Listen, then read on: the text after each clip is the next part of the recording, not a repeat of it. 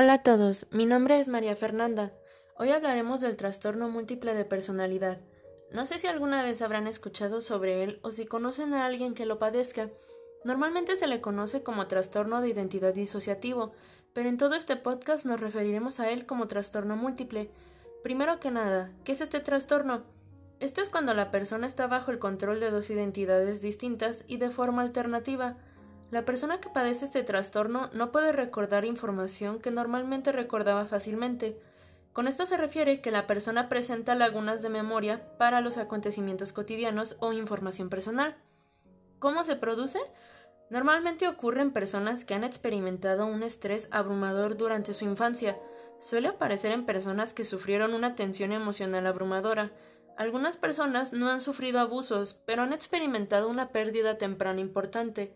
El abuso sexual y físico que se produce en la infancia cuando la identidad personal está en desarrollo puede tener efectos duraderos sobre la capacidad de la persona para construir una identidad única y más cuando los abusadores son los padres o sus cuidadores.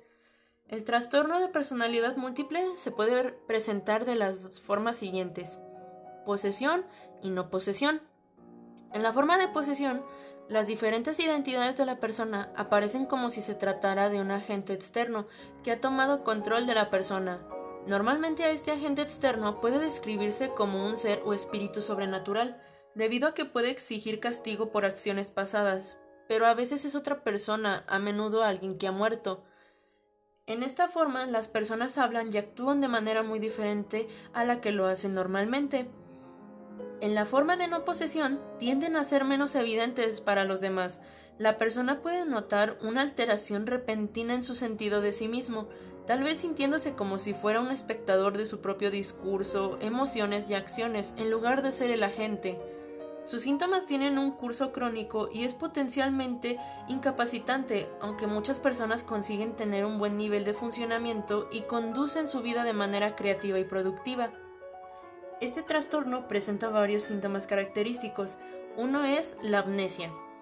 Puede incluir como lagunas en la memoria de acontecimientos personales pasados. Un ejemplo puede ser cuando la persona puede dejar de recordar ciertos periodos de tiempo durante la infancia o la adolescencia. También fallos en la memoria de los acontecimientos cotidianos o incluso habituales o habilidades que ya tenías aprendidas, como poder llegar a olvidar cómo utilizar una computadora. También el hecho de descubrimiento de evidencia de cosas que han hecho pero no poder recordar. La persona también puede tener la sensación de que tuvo un periodo de tiempo que ha quedado en blanco o puede pensar que su cuerpo se nota diferente y que su cuerpo no le pertenece. Algunas de las personalidades conocen información personal que desconocen las otras personas o incluso puede parecerse conocer o interaccionar entre sí en un complejo mundo interior. Las personas con este trastorno se deprimen y sufren ansiedad, son propensas a hacerse daño a sí mismas, pueden llegar también a tener alucinaciones, puede ocurrir como parte de una imagen retrospectiva, también son frecuentes el abuso de sustancias, los episodios de automutilación y el comportamiento suicida, también aparece con frecuencia disfunción sexual, algunas personas con historias de maltrato pueden buscar o mantenerse en situaciones peligrosas y son vulnerables a volver a sufrir un acontecimiento traumático. También pueden llegar a escuchar las voces de las otras identidades. Las personas con este trastorno experimentan estos síntomas como provenientes de una identidad alternativa desde el interior de su cabeza. Por ejemplo, pueden sentir como si otra persona estuviera intentando llorar usando sus ojos.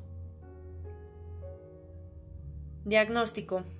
En la evaluación médica, los médicos diagnostican el trastorno basándose en la historia de la persona y en sus síntomas. Se lleva a cabo una minuciosa entrevista psiquiátrica y emplean cuestionarios especiales con el fin de identificar el trastorno de personalidad múltiple y para descartar otros trastornos de salud mental.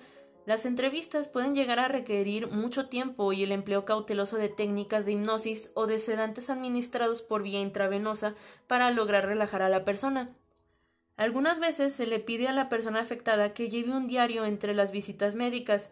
Estas medidas pueden facilitar al médico el acceso a las otras identidades o aumentar las probabilidades de que la persona revele información sobre un periodo olvidado de su vida. También el médico puede intentar contactar directamente con otras identidades, pidiendo hablar con la parte de la mente que participa en conductas que la persona no puede recordar o que parecen estar hechas por otra persona.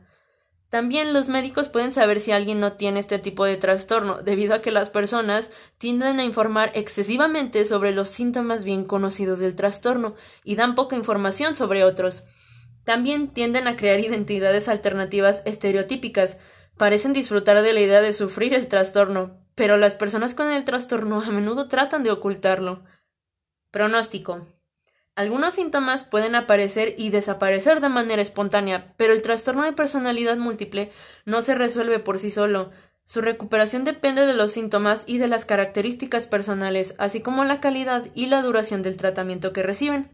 Algunas personas que padecen otros trastornos mentales graves, que no tienen un buen nivel de funcionamiento en su vida o que siguen profundamente apegados a sus agresores evolucionan peor pueden requerir un tratamiento más prolongado y las probabilidades de éxito terapéutico son menores.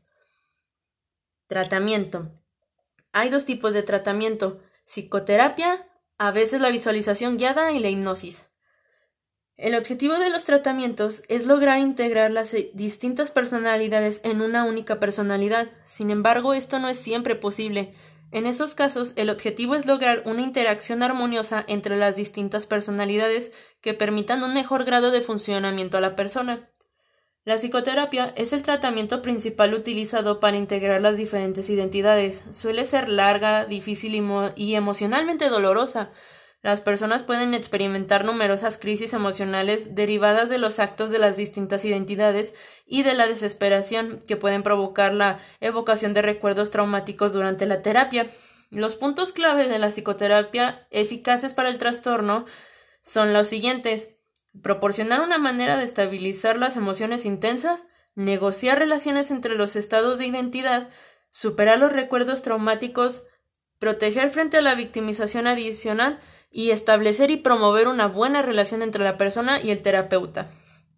Se utiliza la hipnosis para ayudar a estas personas a calmarse, a modificar su perspectiva sobre los acontecimientos y para insensibilizarlas gradualmente respecto a los efectos de los recuerdos traumáticos, a veces solo en pequeñas dosis.